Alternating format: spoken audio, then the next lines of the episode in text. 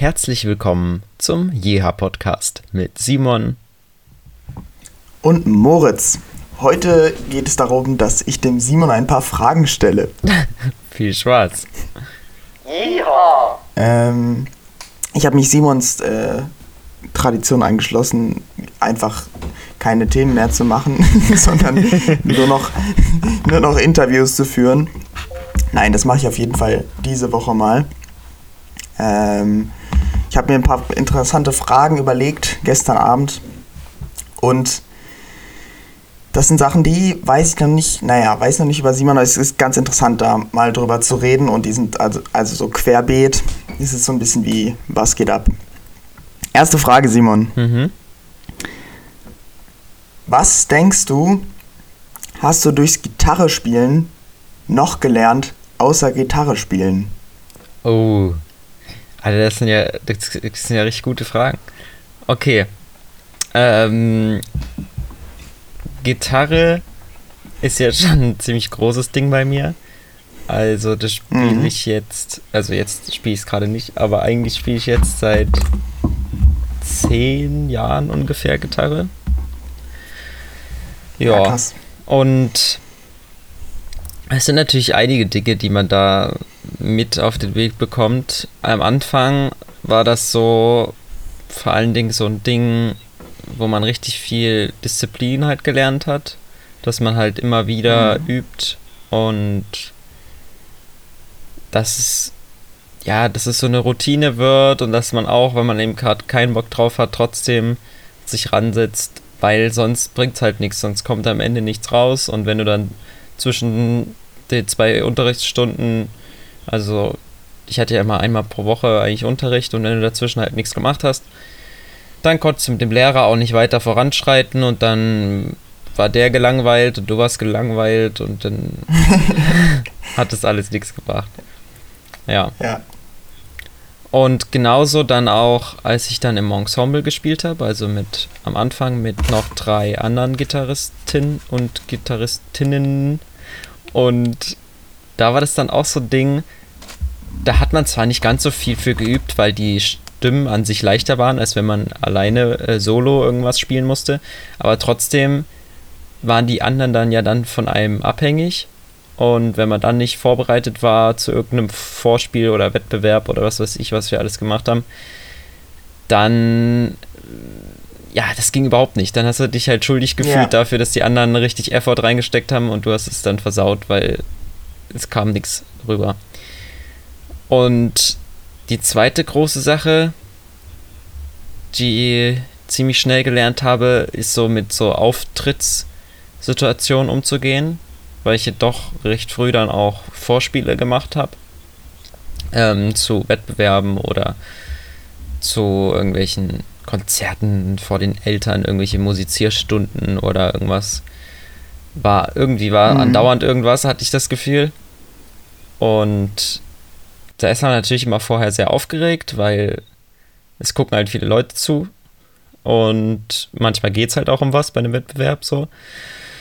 Und dann möchtest du natürlich irgendwie was rüberbringen, wo du dein letztes Jahr rein investiert hast, äh, fast jeden Tag irgendwie ein bisschen geübt hast. Und da muss es klappen, aber du kannst dich an jeder möglichen Stelle verspielen. Und genauso hat mir das dann auch was gebracht, so ein bisschen damit umzugehen, zu lernen. Äh, in Klassenarbeiten und Tests in der Schule. Da ist ja auch eine ähnliche Aufregung. Oder das Allerschlimmste in der Schule war ja so das Vorsingen, fand ich so vom Aufregungslevel. und.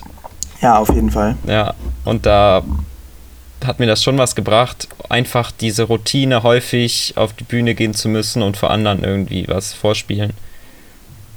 Das hat mir sehr viel genützt, um dann in Klassenarbeiten und Tests irgendwie ruhig zu bleiben. Ja, und dann habe ich an sich okay. noch, äh, an sich jetzt noch so, auch gerade in letzter Zeit halt irgendwie das Schätzen gelernt, wenn man so einen Skill hat, den man sich über lange Zeit aufbaut. Also, es kam halt dann, also natürlich, es gab viele, viele ähm, Male wollte ich mit Gitarre aufhören, wollte ich das irgendwie hinschmeißen und hatte keinen Bock mehr oder hatte auch einfach keine Lust mehr zu üben oder auf irgendwelche Vorspiele oder irgendwas.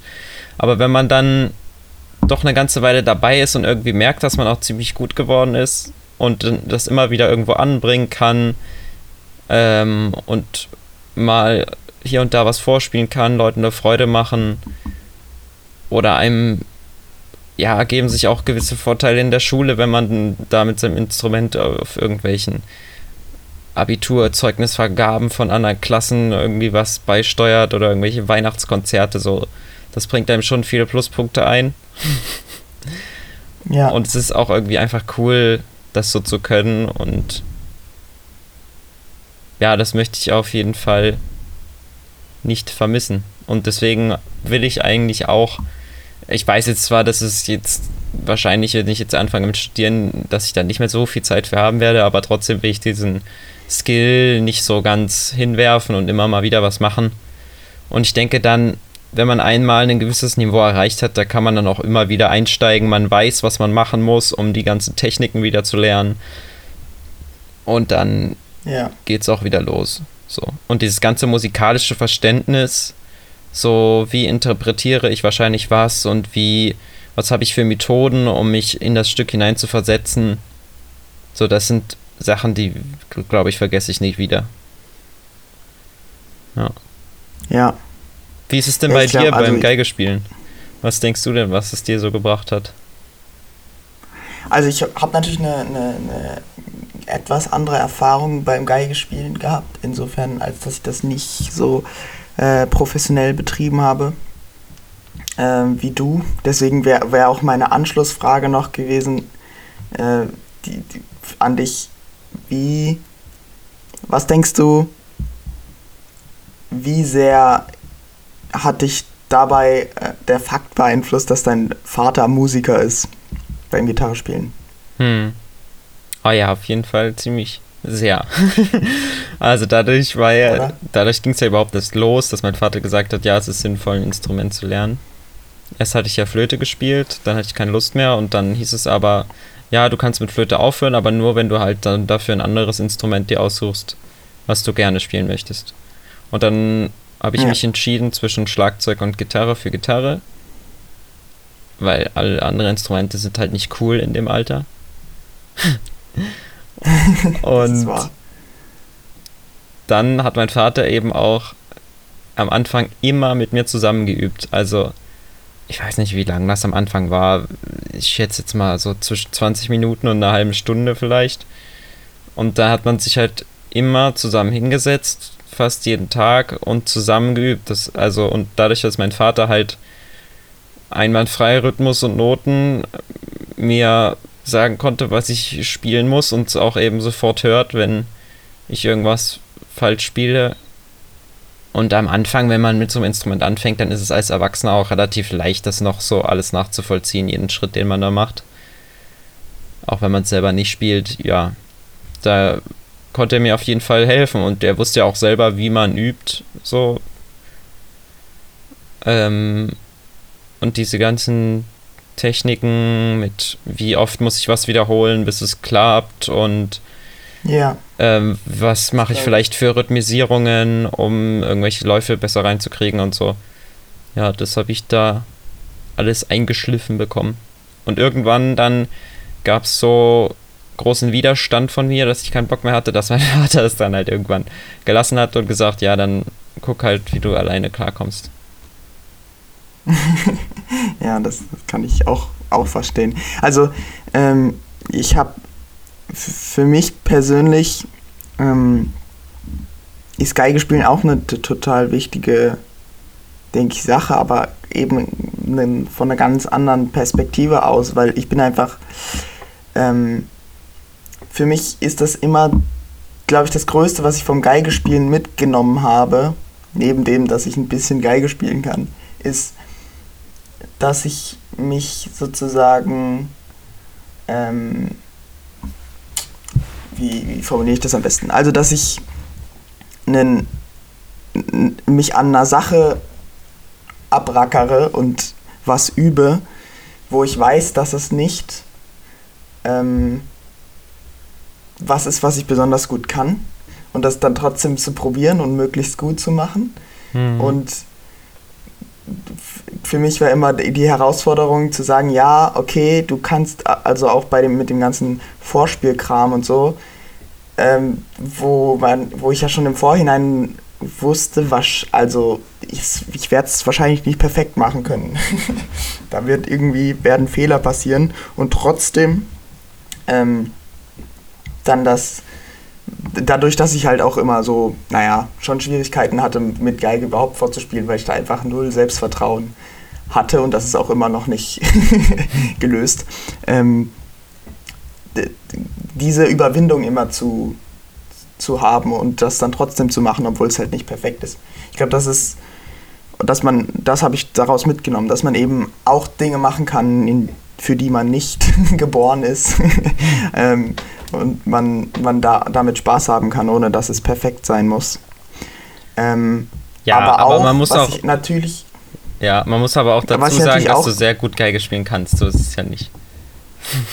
ja, okay, naja, okay. Aber du, die, die, die, die, also im Vergleich zu dem, wie viel man eigentlich mit dem in das Instrument investieren müsste, damit das wirklich gut wäre, ist schon Luft nach oben. Aber ich habe es noch nicht aufgegeben. Also ich bin jetzt auch in der, in der Corona-Zeit, habe ich echt eine Menge Geige gespielt.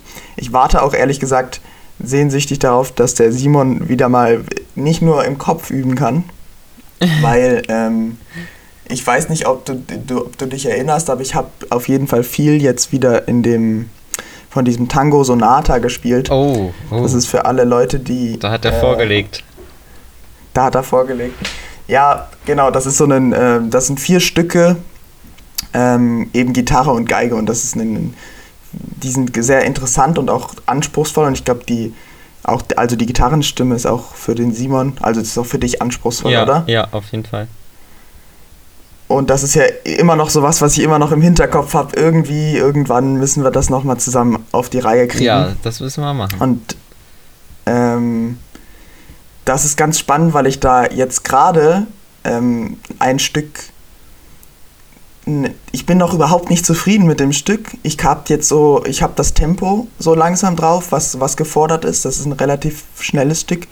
Ähm, und gleichzeitig merke ich aber, ich um noch, um das besser so gut machen zu können, wie ich das gerne hätte, halt gänzlich ohne Quietschen, dass ich irgendwie so, äh, ich weiß nicht, ob du das kennst, aber wenn, wenn man an, an so einem Punkt ist bei einem Stück, wo man einfach noch nicht die Konstanz hat, wo es einfach, es klappt mal ziemlich gut und dann kann es aber sein, dass man dann das nächste Mal spielt und da denkt man so, hä, ich habe ich hab irgendwie noch nichts gelernt so. Hm.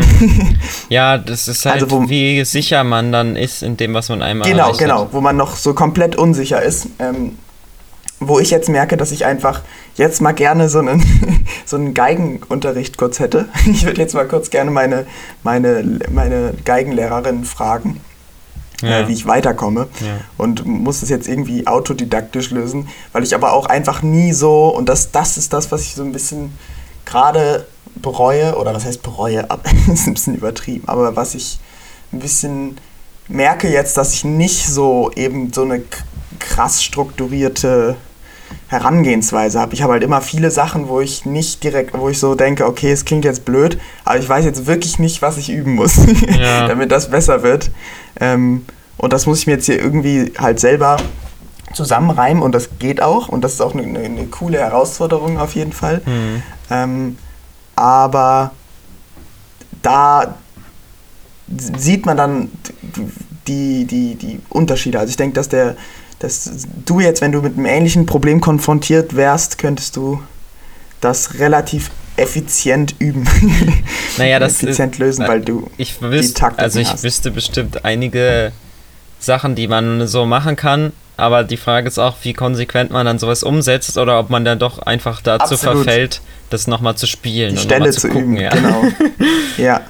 Ja, also genau. da gibt es natürlich verschiedene Sachen. Also das, was ich gerade halt nur nutzen kann, ist das im Kopf zu üben, weil ich gerade halt nicht spielen kann und deswegen ähm, setze ich mich halt vor die Noten und stelle mir dann vor, wo ich auf dem Griffbrett auf der Gitarre greifen müsste. Und das geht natürlich auch nur einigermaßen, wenn man das Stück schon mal vorher ein bisschen konnte, weil sonst brauchst du 300 Jahre. Ah, jetzt kommt C. Welches C? Das.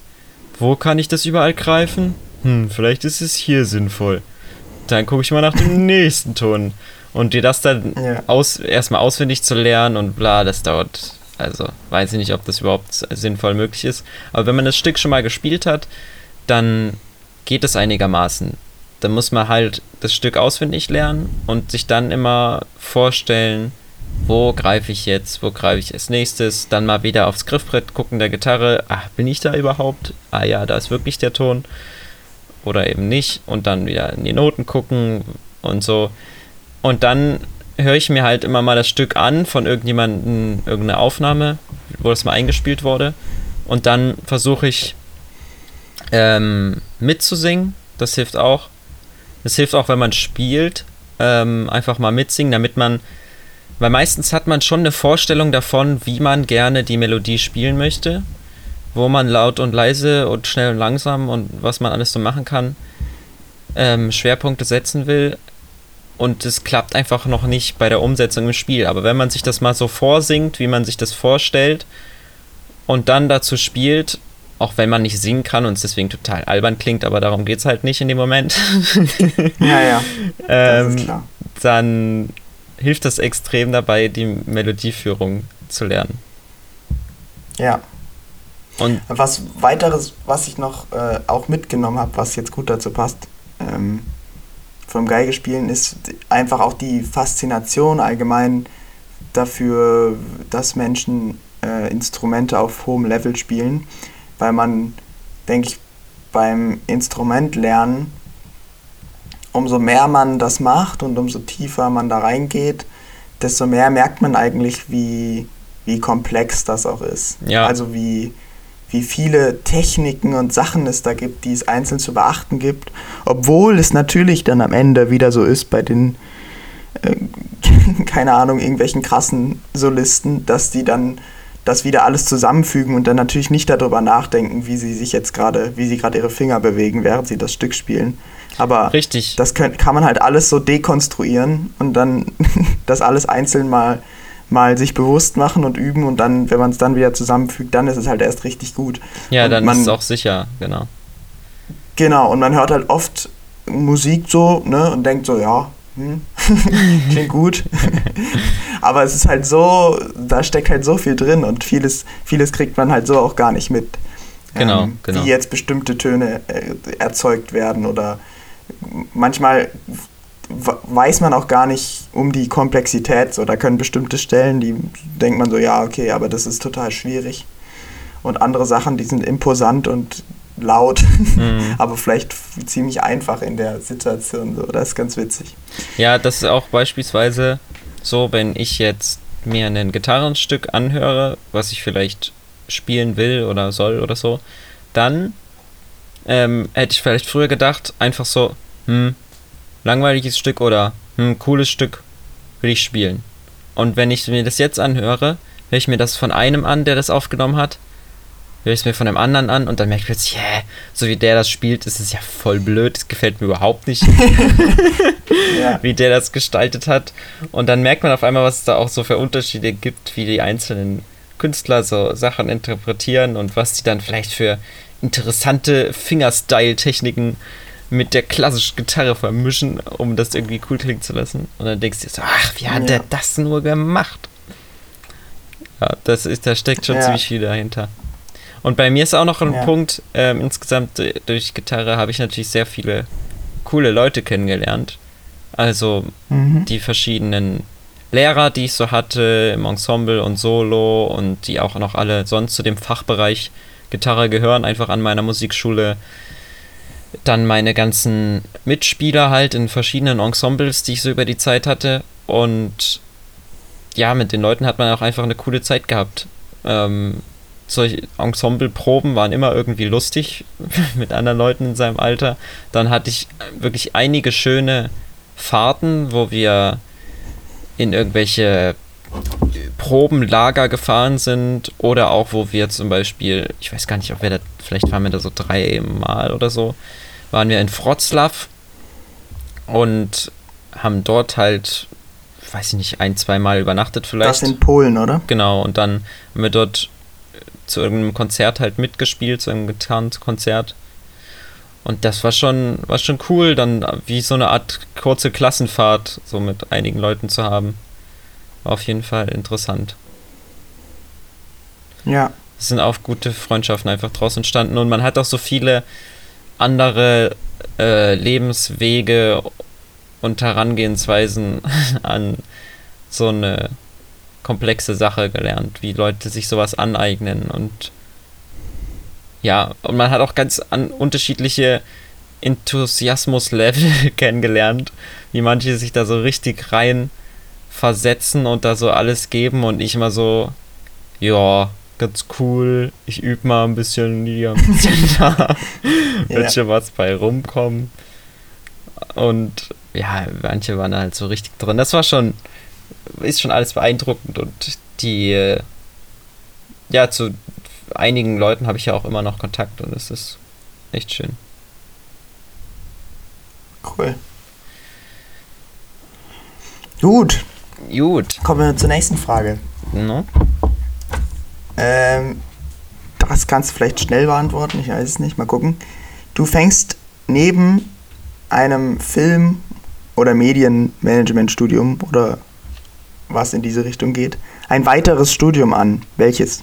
Ach du Schande. Nebenher, wie soll ich es das geht schaffen? Nur Nein. du darfst jetzt auch Medizin nehmen, es geht nicht um die Umsetzbarkeit. Achso, okay, was mich noch interessiert einfach. Ja. Oh, Dude, ich habe mal vor einer.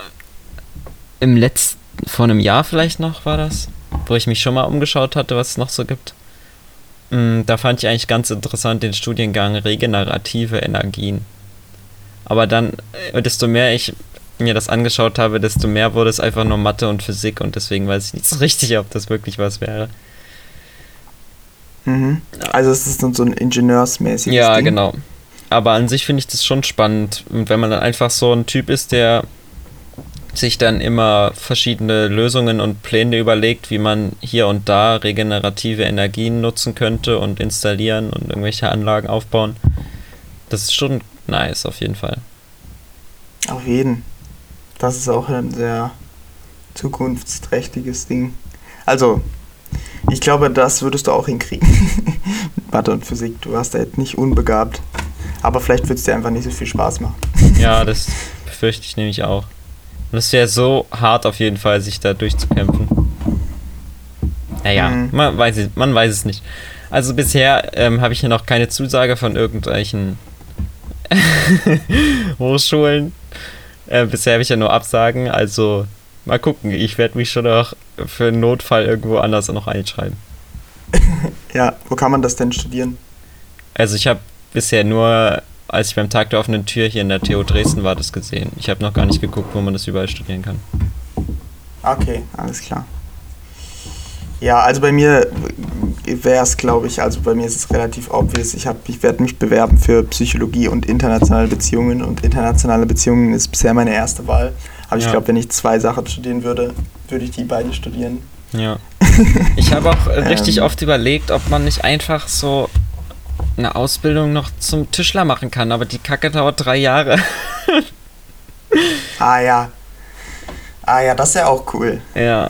Oh, wenn man einfach so diese Handwerkerberufe irgendwie alles in einem mal so im Hartdurchlauf lernen könnte, wäre das irgendwie toll.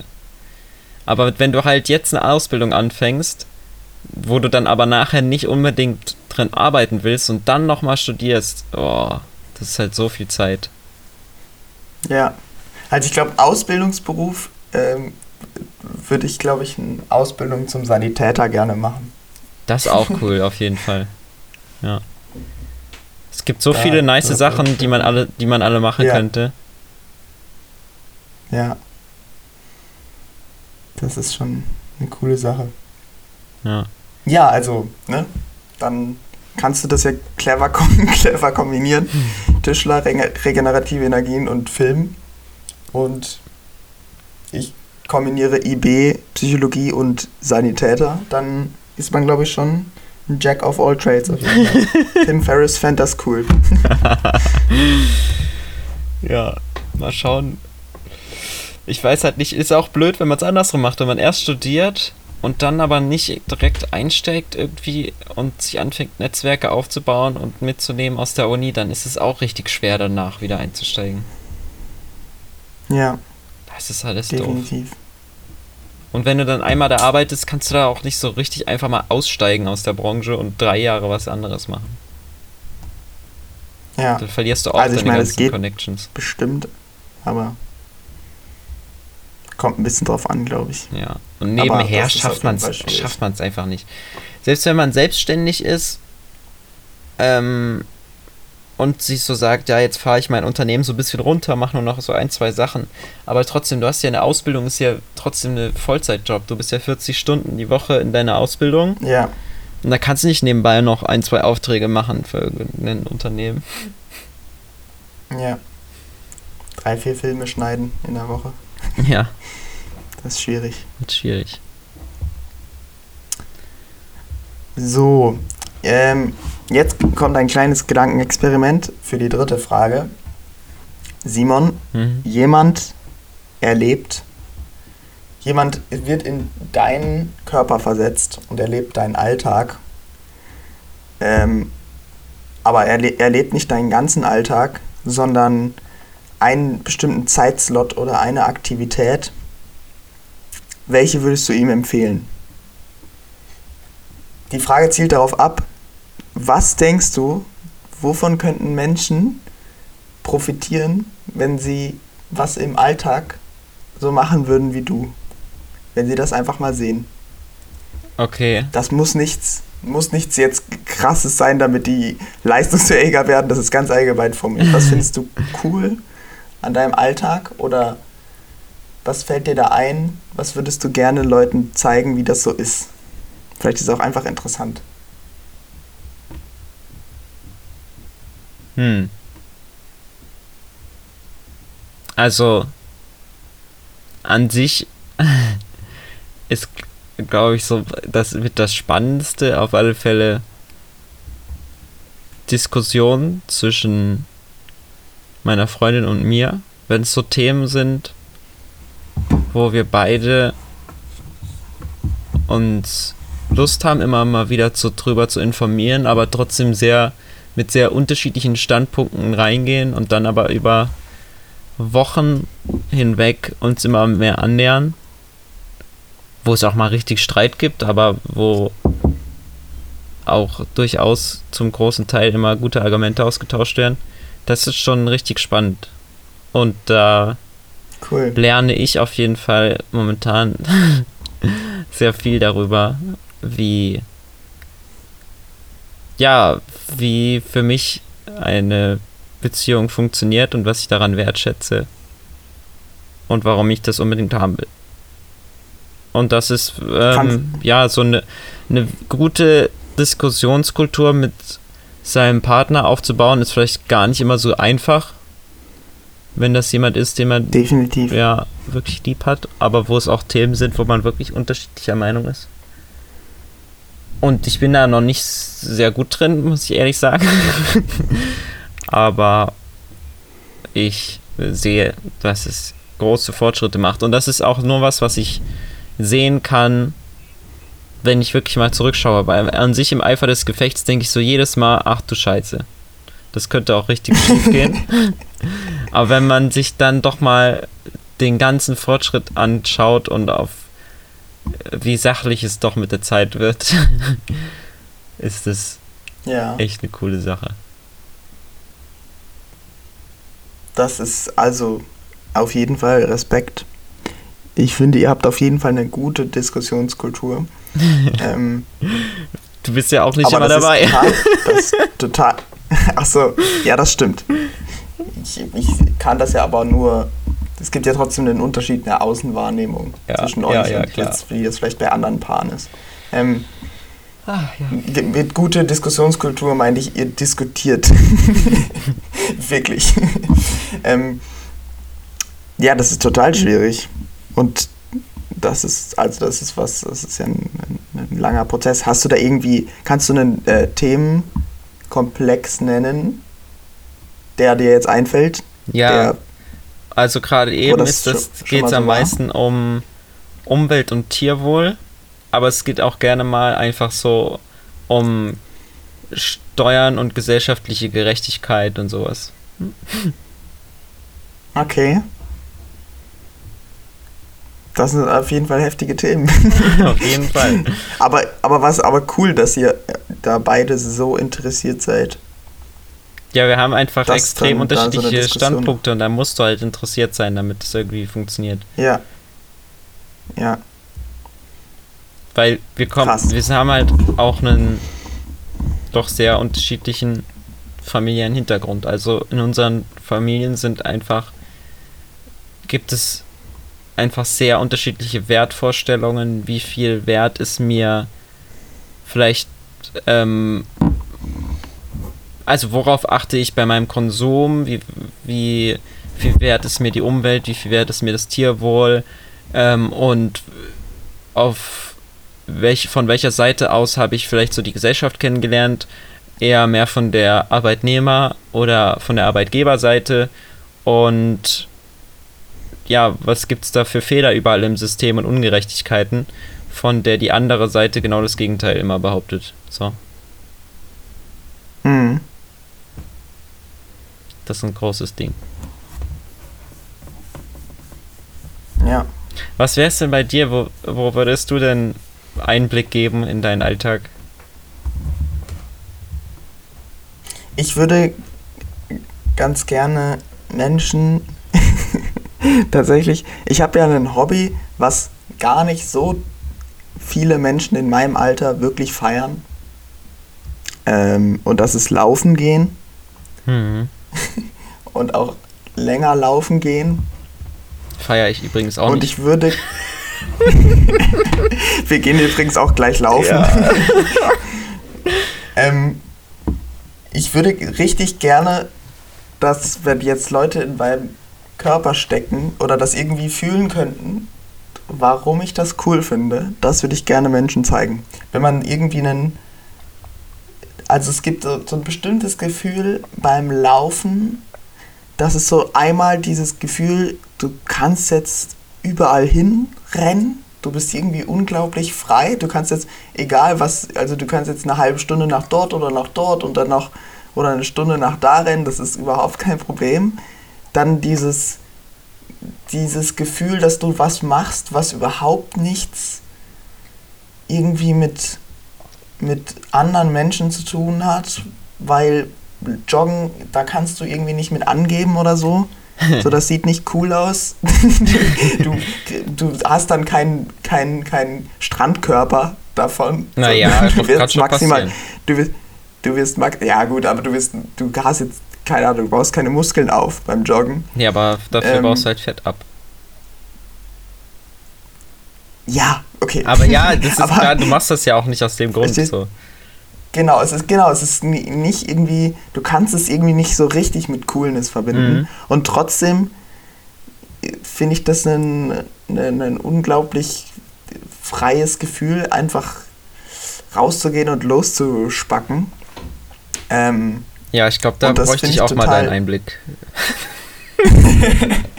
und ich finde das total spannend, weil ja die, weil ja viele Leute das eher so als für viele Leute ist das halt eher so Plackerei oder so. Also so, weißt du, ja, ja. da ist wirklich Laufen gehen das Schlimmste, weil das ist, du läufst los, dann gibt es die eine, manche Leute, die sagen halt, okay, ich bin vielleicht direkt fertig oder so, weil sie zu schnell loslaufen.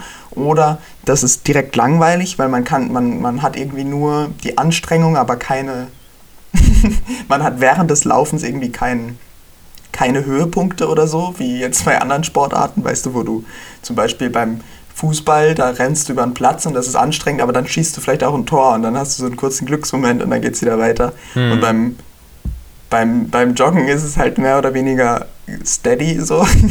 Wenn du, solange du das, dieses Gefühl nicht beim Laufen entwickelst, äh, ist es sehr schwierig, das da irgendwie beim Laufen Spaß zu haben. Und dann ist es eher so, was ja auch manchmal bei mir so ist, also wenn ich jetzt ähm, manchmal habe ich natürlich auch keine Lust ähm, und mache das trotzdem. Und dann ist es eher so wie beim Workout, dass ich halt weiß, ähm, wenn ich das geschafft habe, ist alles nice. Ähm, und dann fühle ich mich mhm. gut. Aber es ist doch eben auch oft so, dass ich wirklich während des Laufens eben Spaß habe oder ähm, irgendwie so ein bisschen die Zeit vergesse oder es mir wirklich egal ist, ähm, wie schnell ich laufe und wann ich ankomme. Und das ist ein sehr cooles Gefühl. Okay. ähm, und das würde ich gerne anderen Menschen zeigen, weil ich glaube, dass es nicht so viel damit zu tun hat, wie ähm, ob man jetzt schnell ist oder langsam oder wie viel Kondition man hat, sondern das ist eher so was, so, ein, so, eine, so eine Perspektive, so eine Betrachtungsweise. Das ist ganz cool. Hm. Also bei mir ist beim Laufen einfach nur so, ähm, ich mache das aus dem Grund, weil ich gerne mehr Ausdauer habe. Ähm, dass mir auch viel bei anderen Trainingssachen was bringt, dass man eben, wenn man zum Beispiel ein Workout macht, nicht daran scheitert, dass man außer Puste ist, sondern einfach dann daran scheitert, dass ähm, man keine Kraft mehr hat, also dass die Muskeln irgendwie ermüden. Sonst kann man halt nicht mhm. richtig Krafttraining machen, wenn man null Ausdauer hat, dann geht das halt auch nicht. Ja. Und dann gehe ich meistens einfach aus dem Grund joggen. Jetzt auch, dass mein Physiotherapeut mir empfohlen hat, nochmal von anderer Seite gesagt zu bekommen, hilft auch. Und äh, dann ist es mhm. immer so die Überlegung, ja, machst du heute so ein kleines Workout oder wo du jetzt hier, weißt du genau, da kommen wieder die Pistols und das wird wieder richtig anstrengend. Oder gehst du einfach kurz draußen rennen, bla, hörst dir Podcast an und eh scheißegal, wie schnell du bist, bist eh nicht schnell.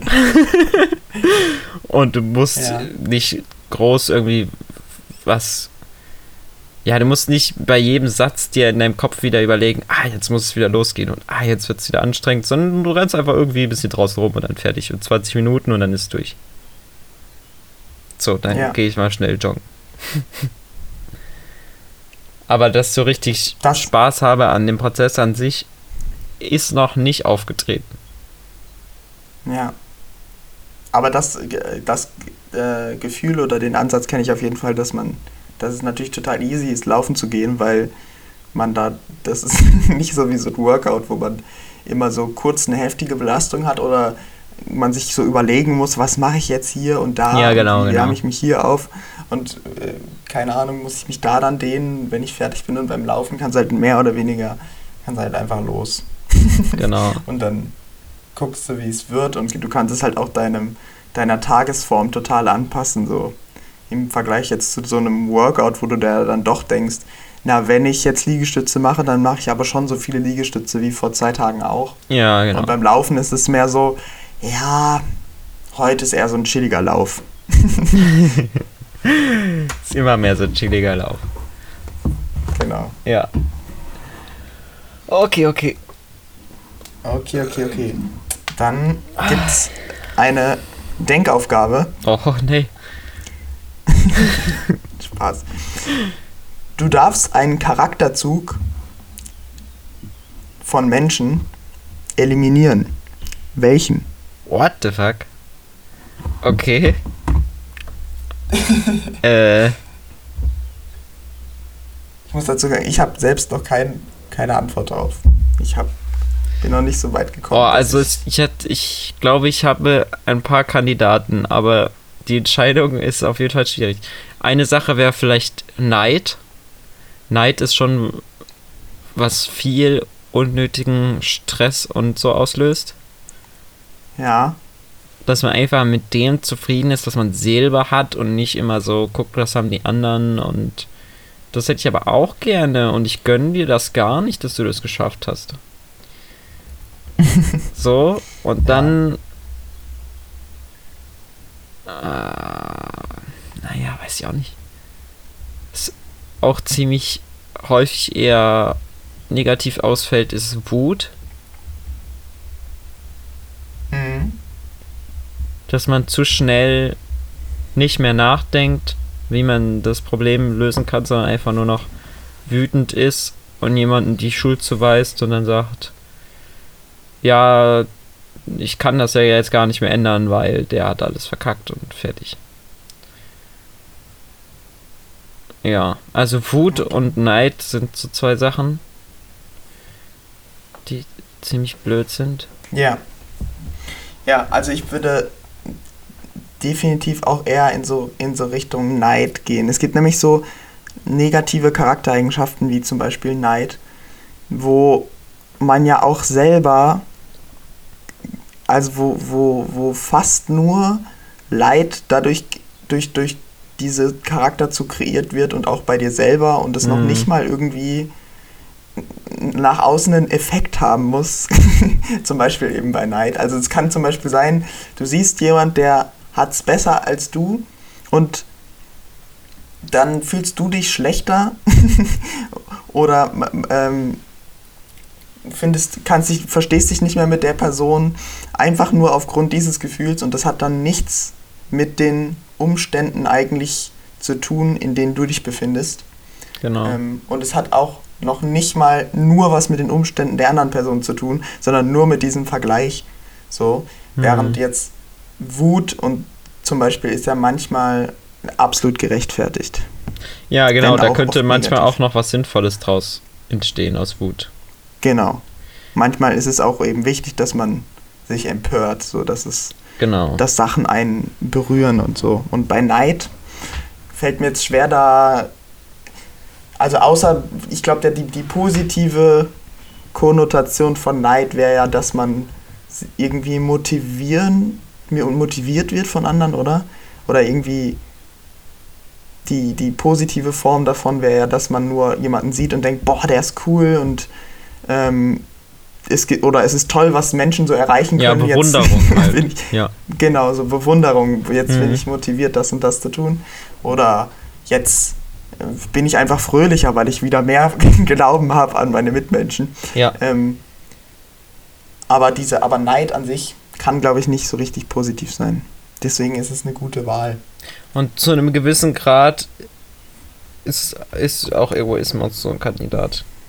Also manchmal kann es auch was Gutes sein, dass man, dass man nicht so komplett selbstlos ist, aber meistens ist es doch eher belastend für dich auch selber. Mhm. Ja, bei Egoismus ist es auch wieder. Über Egoismus habe ich auch nachgedacht, aber es ist ähm, schwierig, weil Egoismus ja na, auch nur zu einem gewissen Grad so ein Charakterzug ist. Weißt du, es ist ja ein, auch ein, an sich ein, beschreibt man damit ja auch einfach so den Überlebenstrieb, genau, den jeder Mensch genau. so für sich hat. Ja. Und der ist ja essentiell. Ja, aber zu einem, Ge also es, häufig ist es auch einfach übertrieben unnötig. Absolut. Denkst du, du bist zu egoistisch? Ja. Auf jeden Fall. okay. Du? Ähm, Nee, würde ich nicht sagen. Also Würde natürlich gibt es viele Momente, es gibt, natürlich gibt es viele Momente, wo, wo ich auch egoistisch bin und wo es unnötig ist. Aber es ist jetzt, ich würde jetzt nicht sagen, dass eins der Top-Dinge, woran ich arbeiten muss, dass ich weniger egoistisch bin. Mhm. Also bei mir ist es so, ich bin glaube ich. Top auf der List. Ja, ich bin auf jeden Fall am egoistischsten mit meiner Zeit. So. Okay. Die meiste Zeit. Inwiefern? Die meiste Zeit nutze ich für mich selber, obwohl es viel besser für mich sogar wäre und natürlich auch für andere Menschen und auch viel gerechter, wenn ich einen größeren Teil meiner Zeit ähm, an andere Menschen vergeben würde oder verschenken würde, weiß ich nicht, wie man das jetzt ausdrückt. Mit diesen mhm. Menschen mich mehr beschäftige anstatt immer nur zu überlegen, was könnte ich jetzt in der Zeit alles machen. Ja. Okay, aber das, das trifft auf mich auf jeden Fall auch zu. Also, ich denke oft und plane ja auch meine Zeit sehr, sehr. Also, natürlich plant man seine Zeit für sich, aber ich plane auch meine Zeit immer so: hm, was kann ich da machen und was kann ich da machen und was ja, kann ja. ich da machen. Ich habe jetzt es ist vielleicht auch manchmal sinnvoll, wenn man sich überlegt, kann ich eigentlich an diesem Tag mal wieder was für den und den tun oder so? Oder wie passt das eigentlich gerade mit, ähm, und mit der Familie zusammen, wenn ich mich so verhalte, unabhängig davon, dass man schon negatives Feedback gekriegt hat? das ist, glaube ich, so ein Punkt. Ja. Okay. Ähm, das stimmt. Ja. Da kann man sich mal drüber Gedanken machen. Aber. Ja, Was wäre denn der Charakterzug, das, den du gerne am meisten verstärken würdest? Ähm, ich glaube, ich würde Ehrlichkeit gerne verstärken. Hm. Und so Direktheit, weil wenn ich das bei allen Menschen verstärken können, äh, würd, können würde, dann ähm, gäbe es auch nicht das Problem, dass Menschen sich dann irgendwie beleidigt da fühlen oder, oder hart behandelt oder so, wenn einfach die Norm ein bisschen anders ist. Ja. Was ja auch in einigen, also was ja auch in unterschiedlichen Freundeskreisen, Gesellschaften, bla bla bla auch total sein kann. Ja. Also manche Leute sind einfach direkter. Aber es geht nicht immer nur um dieses Direkte, es geht nicht darum, dass ich sozusagen direkt, wenn ich was blöd finde, das sage, sondern um die Ehrlichkeit, dass wenn Menschen ähm, nach was gefragt werden, wie geht's dir damit oder wie findest du das oder ähm, was, wie, wie, wie, ja, wie, wie geht's dir gerade, so diese Dinge. Wenn es dann einfach normaler wäre, dass es eine ehrliche Antwort darauf gibt, glaube ich, das würde, da wäre viel geholfen. hm, auf jeden Fall. Und das ist auch was, wo ich ähm, klar wieder natürlich auch an mich selber denke. Ich wäre manchmal gerne direkter oder würde gerne ehrlicher direkt sagen, was ich denke, ohne so viel darüber nachzudenken, was es für Konsequenzen hat. Ja. Ähm, und damit meine ich nicht, dass man einfach irgendwie unhöflich ist oder so sagt, alles ist blöd, sondern dass man einfach mehr ja, authentischer ist. Und dann wäre, glaube ich, viel schneller auch, wären bestimmte Dinge klar und es gäbe nicht so viele Missverständnisse oder äh, Leute werden auch, glaube ich, zufriedener, weil sie mehr direkt in die Richtung gehen würden, die halt für sie das Beste ist. Ja, genau. Und auch mehr Ehrlichkeit zu sich selber ist auch so ein Ding, was ich verbessern ja. würde. Ja.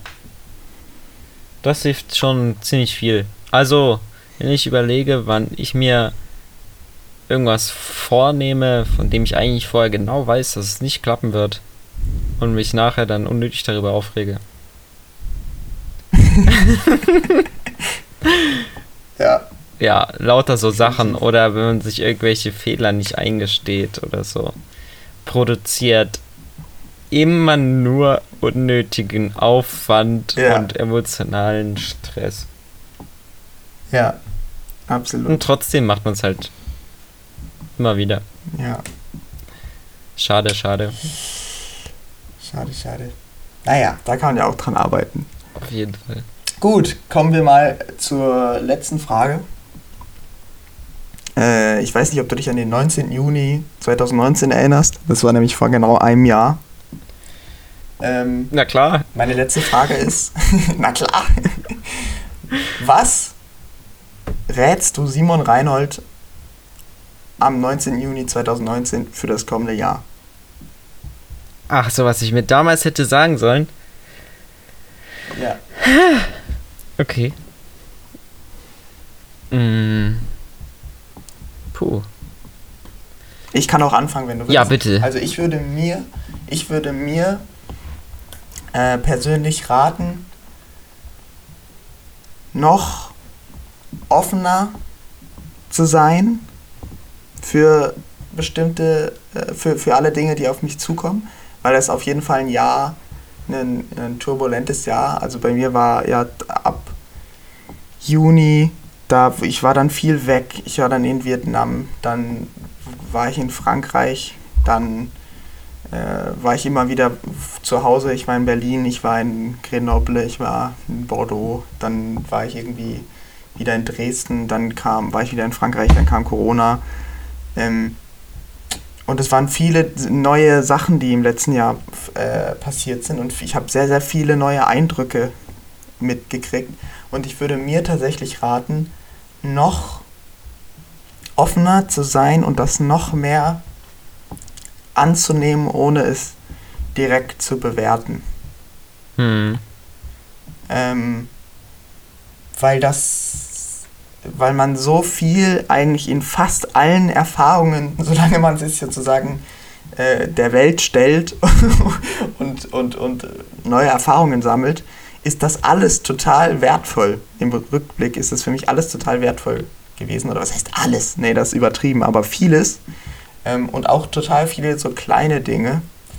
Ähm, und gleichzeitig ist es außerdem viel leichter, auch sein Leben zu leben, wenn man so ein bisschen einfach Dinge auch wahrnimmt als Chancen und das immer so oder framed oder so wahrnimmt, dass es interessant ist, dass es bestimmt irgendwann nochmal weiterhilft. Und ähm, ich habe ein bisschen sehr dazu geneigt, immer direkt so, aha, okay, was ist das? Das hätte ich jetzt aber nicht gedacht. Und mh, hm, das finde ich jetzt nicht so cool. Oder ist das wirklich das, ist das schon das Perfekte, was ich jetzt rausholen kann oder wäre das vielleicht noch ein bisschen anders besser gegangen? Hm. Ähm, was aber oft total, ja, witzlos ist, sich solche Fragen zu stellen, sondern da müsste man sich mehr mit dem beschäftigen, was eigentlich ist. Ähm, und das, das ein bisschen mehr einfach aufnehmen und sagen, okay, cool, ah, so funktioniert das und so funktioniert der Teil vom Leben und das kann passieren. Aha, okay, interessant. Mal gucken, was mich das, wo mich das noch hinführt. So, ähm, diese Offenheit, die ist eigentlich ganz cool. Ja. Hm. Also, ja, ich denke bei mir ist es so, dass ich von vornherein gerne mir mehr Zeit und Mühe ähm, genommen hätte für alle verschiedenen Beziehungen, die ich in der Zeit aufgebaut habe, dass ich schneller begriffen hätte, dass in der Branche, in der ich arbeiten will, Beziehungen das Wichtigste sind. Mhm. Und dass das auch sonst in den meisten Lebensbereichen der Fall ist, irgendwie. dass man da, ja, dass man meistens einen größeren Benefit hat, wenn man zuerst in die anderen Menschen und denen ihre Probleme investiert. Und dann, ähm, ja, gibt es einen automatischen Payoff dann andersrum. So, dann helfen die dir bei irgendwas oder es ermöglicht überhaupt erstmal eine schöne Zeit mit dem oder schafft ihm überhaupt erstmal die Freiheit, dir was dann zu ermöglichen im Gegenzug. Und das ist so viel wichtiger, als ich gedacht hätte. Und ich weiß nicht, ob ich das gut oder schlecht finde, weil ich habe früher immer so gedacht, du kannst alles auch ohne diese Beziehungen erreichen und du kannst von klein unbedeutend anfangen und einfach nur durch deine eigene durch deinen eigenen Ehrgeiz, deine eigene Arbeit und deinen Fleiß alles erreichen. Aber mhm. das schließt sich, also desto mehr ich darüber nachdenke, desto weniger schließt sich das aus und das, was es eben dazu gehört, einfach diese Netzwerke aufzubauen, egal wie klein du anfängst. Und ich hatte ja. Äh, einen ziemlich, einen Zugang zu einem ziemlich großen, sehr interessanten Netzwerk und habe den sehr wenig genutzt, nur weil ich, weil es für mich so sehr unbekannt war, wie die Leute da miteinander umgegangen sind. Und ja, weil ich manche Menschentypen ähm, von vornherein irgendwie zu komisch fand oder was weiß ich. Ich hätte einfach auch offener an diese Leute rangehen müssen, um für beide Seiten einfach viel mehr zu ermöglichen. Ich glaube, da hätte man noch tolle Projekte machen können. Und da wäre auch irgendwie die Zeit dafür da gewesen. Da brauche ich mir nichts vormachen. ja. ja. Und genauso auch, dass man von vornherein die Zeit mit den Freunden, die ja doch auch im letzten, im letzten Jahr irgendwie nicht so groß war, erst seit Corona wieder gewachsen ist. Danke an Corona an dieser Stelle. dass man ja, weiß nicht, der sich entweder mehr Zeiträume für schafft oder die Zeit, die man hat, dann irgendwie mehr genießt. Ja. Okay. Mhm. Ja, das, das ist interessant, weil ich, also ich habe natürlich jetzt nicht diesen äh, Druck für mich gehabt, im Nachhinein da anfangen, anzufangen, irgendwelche äh, nachhaltigen Netzwerke aufzubauen in Frankreich. Ja. Aber trotzdem kann ich das äh, an so kleinen Situationen kommen mir da gleich ins Gedächtnis, wie dass man äh, was wie viel das eigentlich genützt hat, wenn man sich darauf eingelassen hat, mit äh, statt alleine oder zu Hause oder draußen auf der Parkbank seinen Mittag zu essen, einfach mit Kollegen Mittag zu essen, Richtig, mit denen ja. zu unterhalten und versuchen, was zu erfahren über die, was die sonst noch so machen. Und dann, im, im, im, im, wenn man das gemacht hat, dann ist man auch am nächsten Tag, wenn man die wieder getroffen hat, ah, da konnte man gleich ein kleines Gespräch anfangen oder die haben einen selber angesprochen und, und man hatte irgendwie eine ganz, ganz andere Beziehung, wenn man nur kurz mal ähm, sich darauf eingelassen hat, zu verstehen, was sind das eigentlich so für Leute. Ja. Und das kann ich mir gut vorstellen, dass das natürlich in dem, deinem äh, Filmbranche-Kontext äh, dann extrem wichtig dann im Rückschluss auch wieder ist hm. auf den Beruf. Hm. Also einfach immer, auch wenn einem das gerade total gegen den Strich geht oder langweilig vorkommt oder einfach nur aufwendig, immer versuchen, Interesse zu zeigen. Auch bei Leuten, die man vielleicht genau. nicht so mag oder so. Ja, yeah, ja. Yeah. Und absolut. Dass man irgendwie die Leute nicht so mag oder keine Ahnung, nicht so richtig eine Connection zu denen aufbaut, liegt immer mindestens zu 50% an einem selber. Voll, absolut. Und äh, man kann bei den meisten Menschen genau das Gegenteil erreichen, nur indem man sich selber ein bisschen verändert, ohne dass die anderen irgendwas dazu beitragen müssen. Ja. Das ist eine, eine gute Sache. Mal gucken, wie das dann so am äh, Studienanfang wird. Aua, ja. Bin ich gespannt, ob dann in einem, in einem Dreivierteljahr oder so dann der, im nächsten Podcast, ja, so am Studienanfang hätte ich ja schon mal mehr mich mit anderen Leuten beschäftigen können. Ja, ja, so wird es sein. Ich glaube, so wird es werden. Ich kenne mich doch. Aber dann hatte ich doch wieder schnell meine Leute gefunden ja. und habe mich auf mich konzentriert. So wird das bei mir auch werden. Naja. Ja, man ist halt auch irgendwie so ein bisschen Typ Mensch und es ist ja auch nichts Verwerfliches dran, dass man ja, wenige ja, ja. gute Freunde hat, aber man sollte halt ähm, sich keine Chancen einfach schon dadurch verstellen, dass man für sowas nicht offen ist. Ja, absolut. Schön, schön. Gut, ich würde an dieser Stelle den Podcast beenden. Das waren echt sehr ähm, gute Fragen. Hast du dir alle selber ausgedacht? Ja. Krass. Die habe ich mir gestern um 23 Uhr ausgedacht. Da denken die Leute jetzt, du bist auf dem absoluten Produktivitätslevel. Solche Fragen denkst du dir abends mal kurz noch 23 Uhr aus und dann ja, geht's ins Bett. Ja, genau. Man könnte jetzt eine, eine so eine fiese Frage stellen wie, warum hast du dir erst 23 Uhr ausgedacht?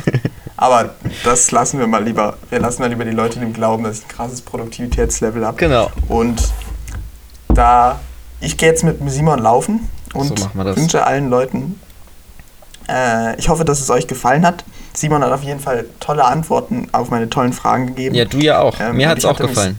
Auf ja, jeden Fall. Cool. Äh, na dann, macht's gut. Ciao. Ciao.